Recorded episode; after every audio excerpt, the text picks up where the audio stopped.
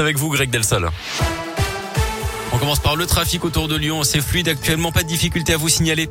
À la une, l'émotion aujourd'hui dans les gendarmeries de France et plus particulièrement à Ambert, dans le Puy-de-Dôme. Il y a un an, dans la nuit du 22 au 23 décembre 2020, trois gendarmes étaient morts abattus par un forcené. Un quatrième avait été blessé.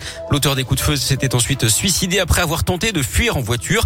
Depuis un an, les familles des victimes attendent des réponses pour savoir comment cette intervention pour des violences conjugales a-t-elle pu à ce point dégénérer. Elles veulent donc qu'une reconstitution soit organisée. Demande refusée jusque-là. Maître Renaud est l'avocat de la famille du lieutenant-colonel Morel décédé dans l'attaque. L'assassin est décédé. Il ne sera jamais jugé, mais euh, cette reconstitution peut aussi avoir pour vertu de euh, dégager d'autres responsabilités. Je pense notamment à, celle de la compagne du tireur. Qu'elle était victime, euh, probable. Qu'elle est appelée dans un premier temps les services, c'est une réalité. Est-ce qu'elle n'aurait pas pu prévenir peut-être mieux de l'état d'esprit dans lequel il se trouvait? Savoir également si dans l'organisation des intervenants, il n'y a pas eu des défaillances. Moi, je pense que la reconstitution pourrait permettre peut-être de faire la lumière sur tous ces points-là. Un pourvoi en cassation a été fait. Il doit être examiné dans les prochains mois.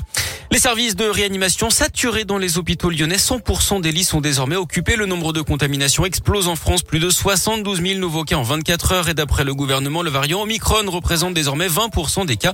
Un conseil des ministres extraordinaire aura lieu lundi matin. Le projet de loi sur le passe vaccinal pourrait arriver devant l'Assemblée nationale dès début janvier. Par contre, pour l'instant, le gouvernement recule hein, sur l'instauration du passe sanitaire en entreprise. Quant à la vaccination de tous les enfants dès l'âge de 5 ans, elle pourrait commencer ce soir ou demain.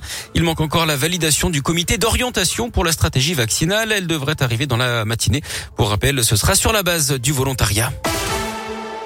Un suspect interpellé dans l'affaire des voitures incendiées devant le commissariat de Firmini dans la Loire mi-décembre. Un adolescent de 16 ans qui habite Saint-Etienne. Il a été mis en examen hier d'après le parquet et placé sous contrôle judiciaire. Il a pu être identifié par les images de vidéosurveillance. Un deuxième Stéphanois de 16 ans est lui en garde à vue depuis lundi. Il a été présenté au parquet sous le statut de témoin assisté. Les deux contestent les faits qui leur sont reprochés. Le ministre de l'Intérieur Gérald Darmanin est lui attendu demain dans la Loire pour apporter son soutien aux fonctionnaires du commissariat. Et puis c'est ce soir la finale de l'émission Incroyable Talent avec des Lyonnais parmi les finalistes, le groupe de danse d'Asquad. Parmi les danseurs, Alan qui a perdu la vie il y a trois ans dans un accident de voiture. L'émission est à suivre en direct à partir de 21h sur M6. Il dénonce des violences inqualifiables et demande à ce que les auteurs soient sanctionnés par la justice. Les Badgones ont réagi hier après les violences en marche de Paris FC en Coupe de France. C'était vendredi dernier. Le club de supporters lyonnais dit regretter ces débordements qui ternissent l'image du club et du foot. Il rappelle également l'implication de supporters parisiens. Trois d'entre eux ont d'ailleurs été interpellés hier. Les Badgones qui seront d'ailleurs bien présents ce soir à Dessine pour la dernière de l'OL à domicile en championnat en 2021.